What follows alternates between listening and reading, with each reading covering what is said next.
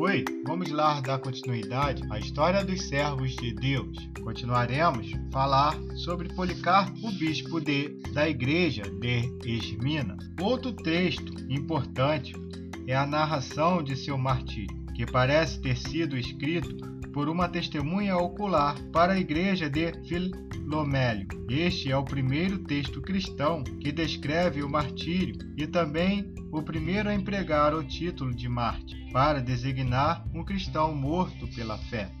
Segundo Tertuliano, um importante teólogo cristão no século III, Policarpo, teria sido ordenado bispo de Esmina pelo apóstolo João. Segundo a tradição daquela igreja, do mesmo modo que a igreja de Roma afirma que Clemente fora ordenado bispo por Pedro. Ele também manteve contato com outras testemunhas de Jesus Cristo. O historiador eclesiástico Eusébio de Cesareia, do século IV, também confirmou essa informação. Irineu afirmou que podemos ainda lembrar Policarpo que não apenas foi discípulo dos apóstolos e viveu familiarmente com muitos dos que tinha visto o Senhor, mas foi estabelecido bispo da Ásia, na igreja de Esmina, pelos próprios apóstolos. Irineu mencionou que Policarpo, estando em Roma na época do bispado de Aniceto, para discutir das diferenças que existia entre a prática oriental e ocidental sobre a data da Páscoa levou à conversão muito dos gnósticos, apenas ao afirmar que tinha recebido dos próprios apóstolos a mesma verdade que estava sendo transmitida pela igreja cristã. Policarpo teria escrito várias cartas destinadas às outras igrejas locais.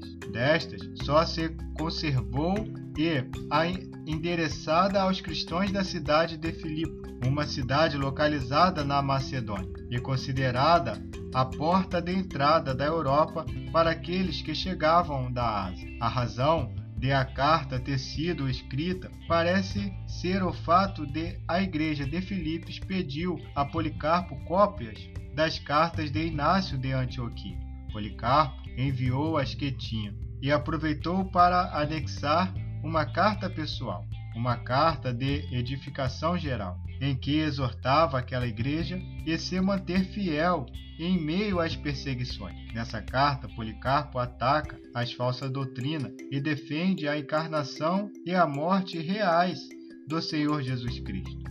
A organização da igreja local, governada por uma pluralidade de presbítero, enfatizando sempre a necessidade de obediência aos presbíteros e diáconos. Aconselha os anciões a que tenham misericórdia para com todos, sejam cheios de caridade para com os fracos e os enfermos, com as viúvas, os órfãos e os pobres. Além disso, a carta contém várias exortações sobre a verdadeira fé, o valor do amor e do dever de orar pelas autoridades imperiais. Aos jovens, recomenda pureza sexual. Às casadas, que sejam boas esposas e mães solicitas na educação de seus filhos, no temor do Senhor. As virgens devem caminhar em consciência irrepreensível e inocência. Sobre a pessoa e a obra de Jesus Cristo, o ensino de Policarpo é simples: crê na morte redentora de Cristo, em sua ressurreição na carne, na justificação pela graça e na salvação. Cristo Jesus é o juiz dos vivos e dos mortos. É o fundamento de toda a obra do cristão. Ele já usava os escritos do Novo Testamento, tendo conspirado no mesmo sentido do Antigo Testamento. Estava familiarizado com as epístolas de Paulo e o Evangelho de Mateus, além de citar as primeiras epístolas de Pedro e João, como também o livro de Atos, conforme o primeiro historiador da igreja cristã, Eusébio de Cesareia, houve em Esmina uma pregação. Policarpo estava escondido fora da cidade. Preso, foi conduzido ao circo para ser queimado vivo. Todos admiravam quando entrou na arena. Os pagãos gritavam: Eis o doutor da Ásia, o pai dos cristãos, o destruidor dos nossos deuses. Policarpo sofreu martírio, provavelmente em 23 de fevereiro de 155. Teria então 86 anos. Era um domingo, o dia da ressurreição do nosso Senhor Jesus. Vamos ficar por aqui. No próximo episódio, falaremos como que se deu esse martírio de Policarpo. Te espero lá e não perca!